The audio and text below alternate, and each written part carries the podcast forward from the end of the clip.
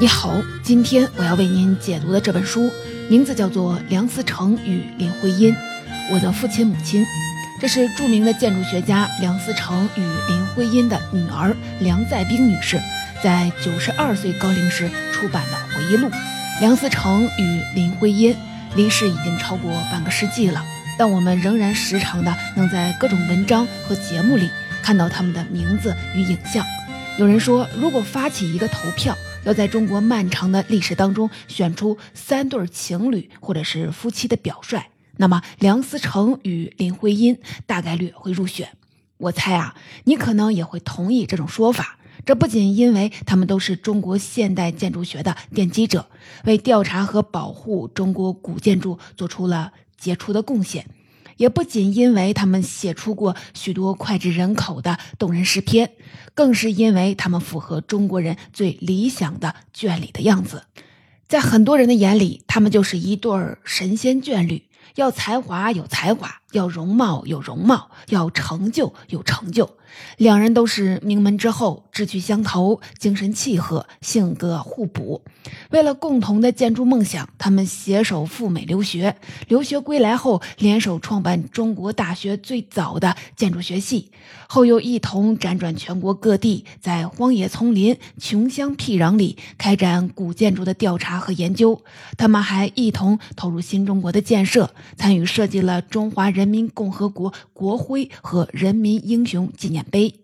他们经历过战争、饥荒、病痛、流亡。动乱，但始终保持着乐观的人生态度，肩并肩的战斗在一起，为共同的建筑和艺术事业而奋斗。他们是灵魂上的伴侣，事业上的知己。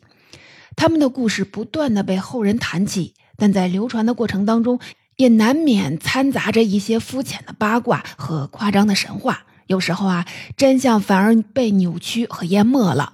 而我今天要为您推荐的这本回忆录，就是摒弃八卦和神话，还原一个女儿眼中真实的梁思成与林徽因。这是迄今为止唯一一本由梁家直系亲属出版的专门谈梁林二人的著作。这本书之所以姗姗来迟，有特殊的外部环境原因，也与梁家的家风有一定的关系。梁思成的父亲梁启超曾言：“最难为名父子。”做名人的后代是很累的。梁家人从小就被教育要自食其力，不要向外人大肆的谈论自己的名门家世，要避免家庭被过分的关注。吃祖宗饭是没出息的。这种朴实低调的家风，让梁家后人很少对外谈起自己的祖辈和父辈。但梁再冰老人一直有一个心愿，就是要出版一本回忆录，以纪念自己的父母。他没有继承父业。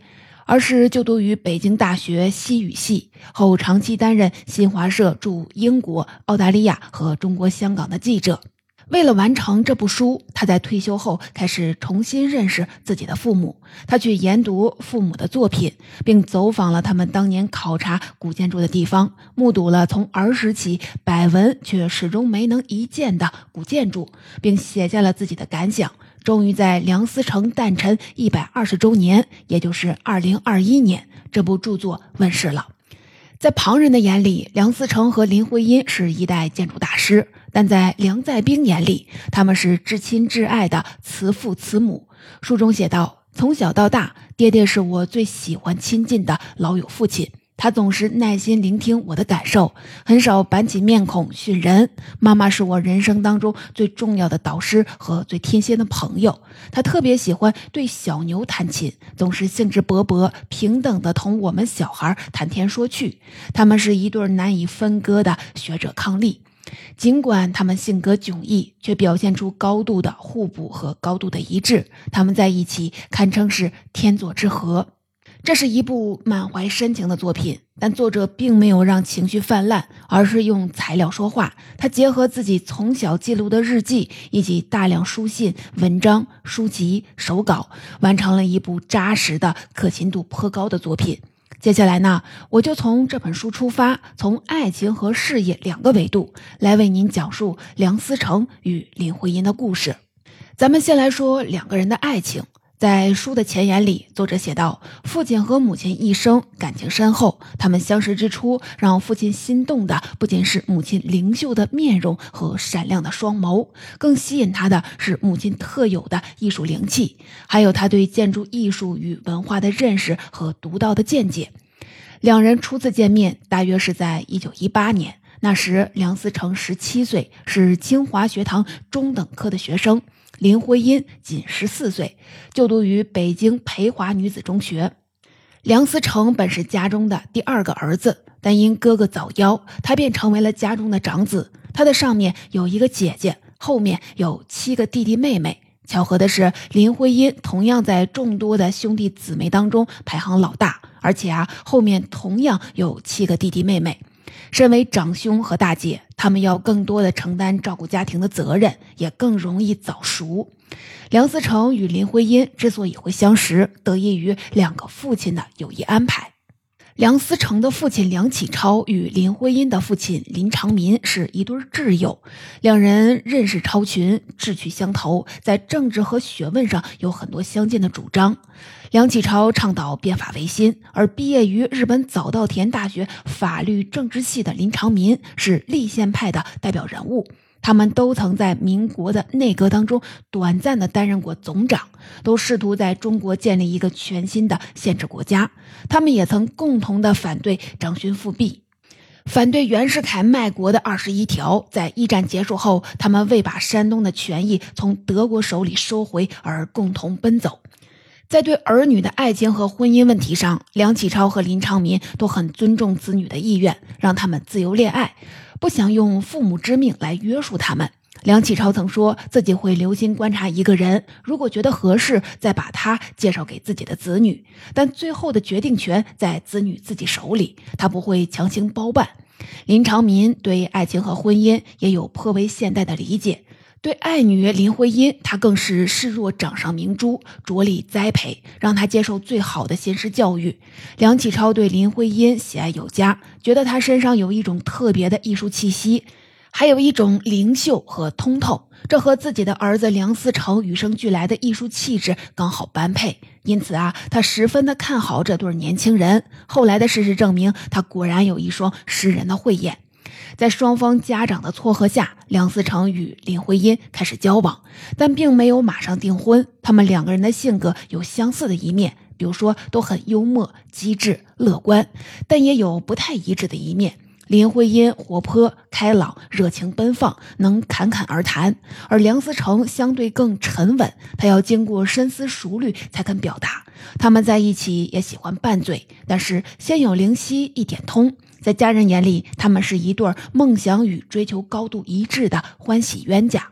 一九二零年，十六岁的林徽因跟随父亲到英国读中学，中间还抽空访访问了法国、瑞士、德国和比利时。在那一年多的留学时光里，他认识了在剑桥大学念书的徐志摩。他与徐志摩的情感也是今天坊间热议的话题。这本书里也做了简短的回应。徐志摩比林徽因大七岁，当时已经娶妻生子。但这位不满自己婚姻极富浪漫主义气质的青年，不顾世俗的看法，对林徽因展开了疯狂的追求。不过啊，林徽因自始至终没有给予肯定的回应。书中提到，这可能跟林徽因童年的生活感受有关，因为她的母亲是在感情上被丈夫遗弃的一方，她不愿见到其他女人因为自己而被遗弃。但徐志摩对林徽因进入文学殿堂起到过一定的引导作用，他们后来都成为了新月派的代表诗人。林徽因也始终尊重和感谢这位兄长式的老师。在英国，林徽因认识的另一位朋友则把她引向了另一条路。他认识了一位学建筑的英国女学生，他从这个朋友的口中得知，建筑在西方不仅仅是盖房子，而是一门综合性的学科，汇集了绘画、雕刻、工艺美术、工程技术和人文理念。再加上在欧洲各国的游历，也让林徽因对那些西方的古典建筑着迷了。她由此对建筑学产生了浓厚的兴趣，并萌生了要成为一名女建筑师的愿望。回国后，他和梁思成谈起未来的专业打算，把建筑学介绍给了梁思成。当时梁思成正在为选专业而迷茫，林徽因的建议让他立刻提起了兴趣。梁思成本来就热爱美术，他的动手能力也极强，是学校的体育健将。此外呢，他在父亲的影响下，对历史文化也很感兴趣，而建筑学正好可以把文化、历史、艺术和工程结合起来，完全符合他的爱好和特长。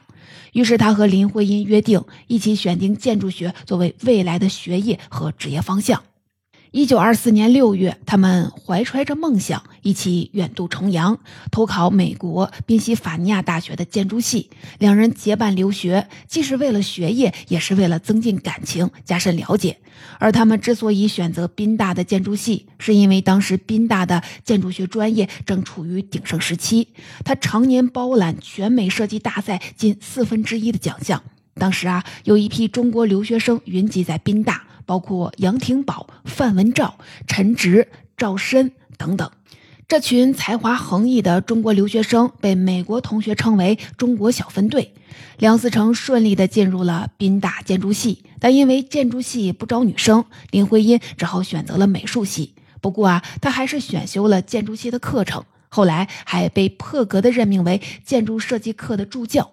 在美国留学的四年，也是梁思成和林徽因感情的磨合期。他们学习很努力，成绩也很优异，但由于性格的差异，两人时常发生一些小的争执。尤其在留学期间，梁思成的母亲和林徽因的父亲相继过世，两人的情感备受打击和折磨。林长民去世的时候，林徽因悲痛欲绝，想立即回国奔丧。又因为家里失去了经济支柱，他还想在美国打工一年，自筹留学经费，但都被梁启超和梁思成劝阻了。梁启超为挚友林长民料理了丧事和善后的事宜，还写信开导两位年轻人。他在给梁思成的信中说：“林叔的女儿就是我的女儿，何况更加以你们两个人的关系，他要。”鼓起勇气，发挥他的天才，完成他的学问，将来和你共同努力，替中国艺术界有点贡献，才不愧为林叔的好孩子。最终呢，他们都从伤痛当中走了出来，并且加倍努力学习，为共同的理想而奋进。有一张照片很能反映他们在留学后期的状态，是梁思成、林徽因和两个朋友的合影。林徽因笑靥如花，望着镜头，而梁思成弓着身子依偎在林徽因身旁，还牵起了她的手，一脸倾慕地看着心中的爱人。在共同的学习和成长的过程当中，两个人的感情逐渐加深，他们对建筑。对艺术、对生活的理解也渐趋一致。他们在磨合当中逐渐的适应彼此，学会了取长补短，也学会了包容和妥协。他们用三年的时间完成了宾大四年制的学业，分别以高分获得了建筑系和美术系学士学位。后来，梁思成又获得了宾大建筑系硕士学位。在梁启超的建议下，他们没有立刻回国，而是选择继续深造。梁思成在哈佛大学进修东方建筑研究，林徽因在耶鲁大学进修舞台美术设计，这为他们后来回国从事建筑和工艺美术打下了基础。在美国留学期间，还有两件事儿特别重要：一个《天问》，一本《天书》。这两件事儿影响了梁思成和林徽因终生。所谓天问，是宾大的一位教建筑史的教授问梁思成：“你们中国的建筑很独特，有没有什么关于中国建筑史方面的著作或者是研究呢？”这位老师教的是文艺复兴建筑史，梁思成很喜欢这门课，但面对这个问突如其来的天问，他竟然哑口无言。他立刻意识到，中国在建筑史方面的研究几乎是一片空白，中国从来就没有一部建筑史。中国人也从来不认为建筑是一门艺术，为什么中国的建筑会演变成现在这个样子呢？中国建筑的体系为什么在这么长的时间里一直保持着如此独特的形态呢？为了解答这些问题，梁思成在哈佛大学的图书馆里翻遍了他所能接触到的研究文献，但是啊，除了能找到的个别的篇章段落之外，一无所获。这激发了他和林徽因研究中国古建筑的兴趣。他立志要写出一部中国建筑史。而所谓的天书，正好是破解天文的钥匙。梁启超给他们寄来了一本中国古代建筑方面的书，北宋时期的建筑师李诫写的《营造法式》这本书成书于十二世纪初，书中对那时建筑工程涉及的许多工种和工艺进行了系统的整理和归纳。收到这本精美的巨著，梁思成先是惊喜，但很快就陷入了苦恼，因为啊，他完全看不懂。中国古建筑跟西式的建筑风格迥异，从用材、造型到建筑方法都截然不同。他有一套自己独特的语言体系，不了解它的语法和结构，不懂得每个术语的含义，就不可能读懂这些文字。但他知道这是研究中国建筑史的重要文献。于是啊，他下定决心要破译这本天书，还要用现代专业的语言和绘图明晰的讲述中国建筑史，让全世界都看到中国独特的建筑体系。营造法式的作者李诫成了梁思成和林徽因的共同偶像。一九二八年的三月二十一日，两人正式步入婚姻殿堂。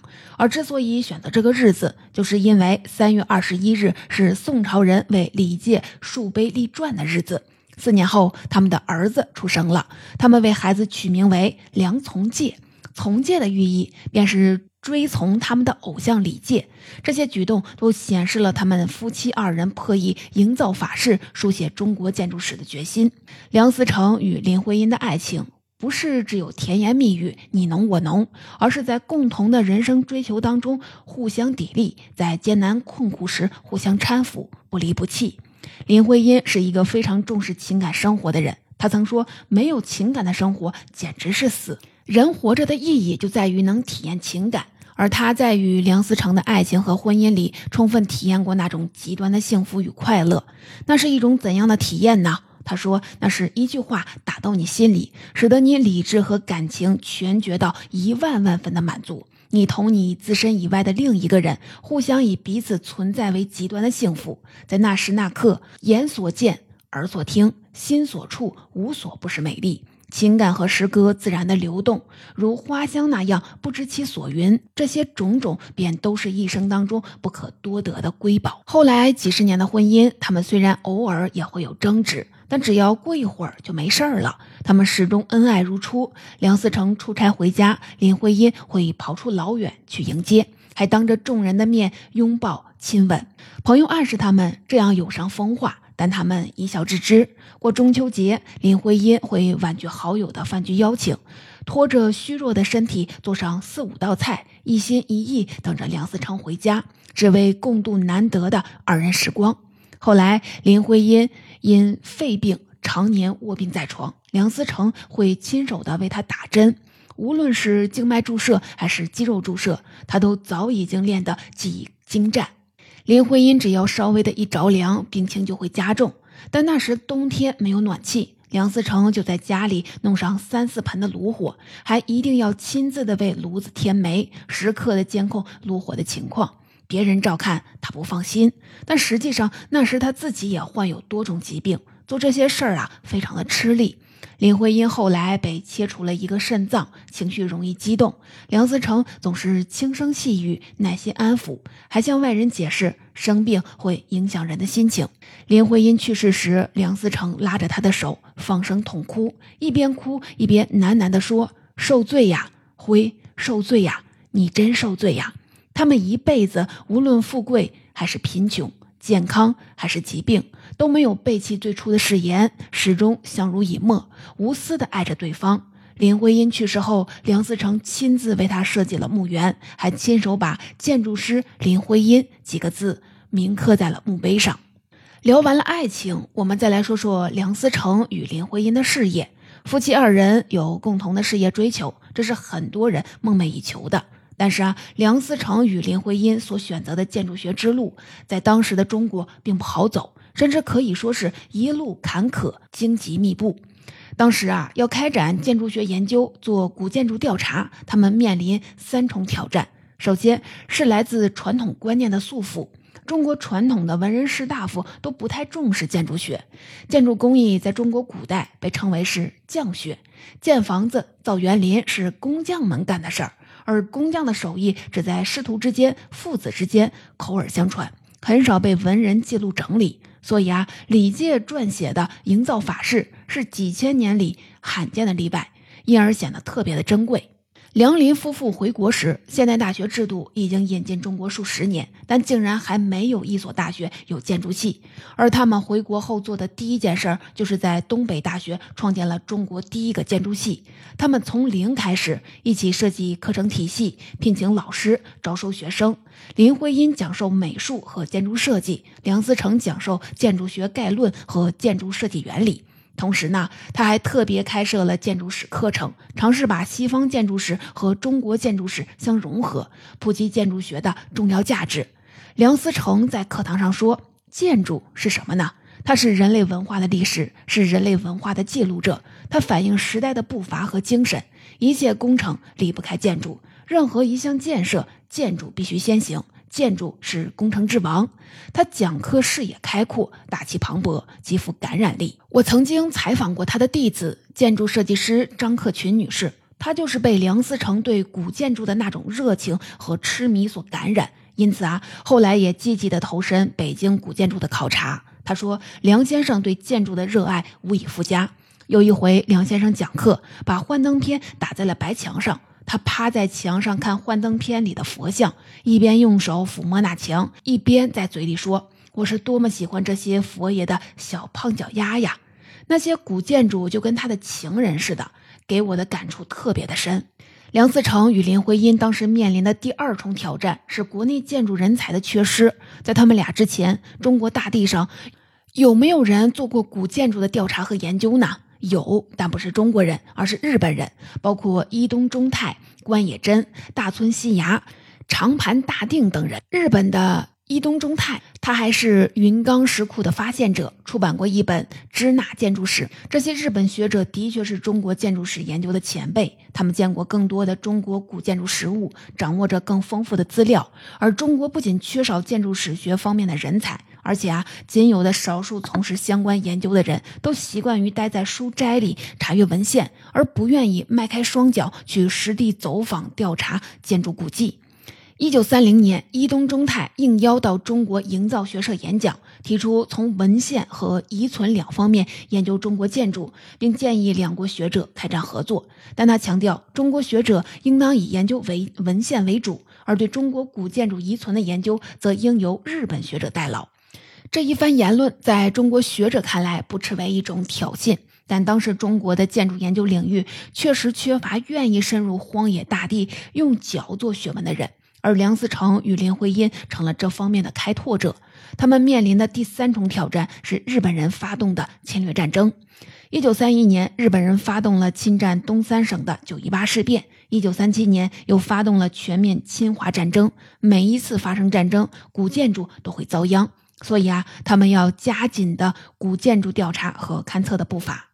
如果这些文物不幸的被战火烧毁，那么至少还能留下一些文字或者是图片资料。他们要跟时间赛跑。可见啊，他们调查和研究古建筑，不只是出于个人的专业兴趣，或者单纯的对古建筑的热爱，而是带有报国雪耻的意味。那一代知识分子共同思考的命题是：书生何以报国？而抢救古建筑遗迹，正是梁思成和林徽因等建筑学者救亡图存的方式。一九三二年的六月，林徽因在给胡适的信中毫不客气地说：“梁思成正在宝坻县考察古建筑，我们单等他的测绘详图和报告印出来时，吓日本鬼子一下，痛快痛快，省得他们目中无人，以为中国人好欺辱。”因为林徽因怀孕和生病，再加上日本人对东北的日益进逼，他们夫妇二人在东北大学创建建筑系不久后，便接受了中国营造学社的邀请，回到气候更温暖的北平做古建筑研究。梁思成担任营造学社法事部主任，林徽因被聘为了社员。他们在这个学术团体里奋战了十五年。营造学社是一个私人性质的学术共同体，在一九三零年由政治家和实业家朱启灵先生出资创办，专门研究中国古建筑。许多知名的建筑学者都被吸纳为了社员。除此之外，还云集了政治、经济、文化、科学界的诸多名流。最鼎盛的时期，社员一度达到了八十六人。而梁思成和林徽因夫妇始终是其中最稳定、最核心的力量。抗战爆发后，中国营造学社曾迁移到长沙、昆明、四川的李庄，他们夫妇也随之一路辗转，直到1946年才辞去职务，转到了清华大学创建建筑系。那么，在这十五年里，他们夫妇二人都是如何开展工作的呢？前面提到，梁思成有两个最重要的人生目标：一是破译营造法式，二是写一部中国建筑史。而这两个目标又是联系在一起的。要完成中国建筑史，必须破译重要的历史文献《营造法式》，而要破译《营造法式》，就不得不研究古建筑实物。坐在书斋里，是断然不可能生造出一部中国建筑史的。当时北平城满大街都是明清时期的建筑，比如说故宫、天坛、北海以及众多的牌坊、寺庙等等。他们就从身边这些明清建筑入手，开始研究。梁思成最先想到的办法是去求教建造或者是维修过工程的木工以及砖石彩画的工匠师傅。当时许多老匠人都还健在，都很有经验。梁思成就拜这些老匠人为师，向他们请教那些建筑部件的名称以及制作的方法步骤。此外，他到市场上收集很多宫廷工匠制作的帖子、口诀和记录，还找到了一本清代关于建筑规范的书《清工部工程做法则例》。很快，他们就把天书营造法式的部分内容给翻译了出来，并且汇编成了一本名为《清式营造则例》的书。据说啊，直到现在，这本书仍然被视作研究中国古代建筑的教科书。但是啊，光看清代的建筑还是解答不了营造法式里的全部疑惑。他们需要找到更多更古早的建筑。机会很快就来了。梁思成从朱启灵先生那里得知，河北蓟县的独乐寺很可能是中国现存最古老的建筑。于是啊，他踏上了寻访独乐寺之路。没想到的是，他的第一次野外考察就有重大的发现。独乐寺的确是当时发现的中国最古老的木构建筑。它建于辽圣宗统和二年，也就是九八四年，比营造法师问世的时间还早了一百一十六年。独乐寺的董拱和柱式都跟明清建筑不同，它的董拱大而结实，而且作用各不相同。而清代的很多董拱早已丧失了原有的功能，只是一种装饰物。梁思成兴奋地爬上山门，测量每一个斗拱的尺寸。观察屋顶几室走熟的变化，他发现这些清晰地展示了从唐朝到宋朝建筑风格的演变。在独乐寺的观察让他顿时开了窍，解开了许多困惑他很久的问题，也为他破译营造法式往前推进了一步。考察完独乐寺，梁思成写出了《蓟县独乐寺观音阁山门考》，这是中国人写的第一篇古建筑调查报告。在此后的十多年里，梁思成和林徽因辗转十五个省、两百多个县，一共实地考察测绘了两千七百三十八处古建筑，包括山西应县木塔、五台山佛光寺、河北赵州桥。这些极其宝贵的古建筑，通常都在平穷乡僻壤、荒野丛林当中被淹没多时，等待着世人去发现。但当时交通落后，农村条件也极为的艰苦。他们夫妻二人带领着团队，不畏艰难险阻，翻山越岭，风餐露宿，行走在广袤的大地上。很多古建筑都是通过他们的考察，才被世人所知晓，并从此加以保护。他们抢救了文物古迹，也为日后的中国建筑研究提供了非常重要的实物依据。后来许多建筑都被损毁，好在他们留下了宝贵的一手资料，我们今天才有机会目睹这些建筑当年的风采。总结：这是一本以女儿的视角看梁思成与林徽因的书，它为我们提供了很多不一样的素材和感受，褪去了许多光环与滤镜，展现了他们在苦难当中执着坚守的样子。作者深情地说：“他们对建筑艺术与文化有着同样执拗的追求和痴迷。在那个动荡的年代，他们一次又一次做出共同的选择，成功的分享欢乐，艰难时绝不退缩，带领全家携手共度。当我们的生活变得一贫如洗，给我印象最深的是，爹爹妈妈好像满不在乎，很少看到他们俩愁眉苦脸，常见到他们互相调侃，一副苦中作乐的模样。”我觉得爹爹和妈妈有一种与生俱来的罕实精神，无论生活沦落到怎样的底层困境，他们那股子精神头却始终傲然而立，从不曾消失。建筑既是一种工程技术，也是一个艺术体系，更是一个民族文化不可分割的组成部分。林徽因说：“中国建筑为东方最显著的独立系统，渊源深远，而艺术又独珍于最高成熟点。”梁思成说：“如果有复兴国家民族的决心，我们便不能忽视中国建筑的研究、艺术创造。”不能完全的脱离以往的传统基础而独立，艺术的进境是基于丰富的遗产上。今后的中国建筑自亦不能例外。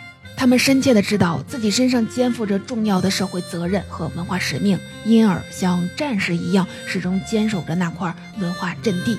无论面对怎样的困苦和折磨，永远义无反顾，无怨无悔。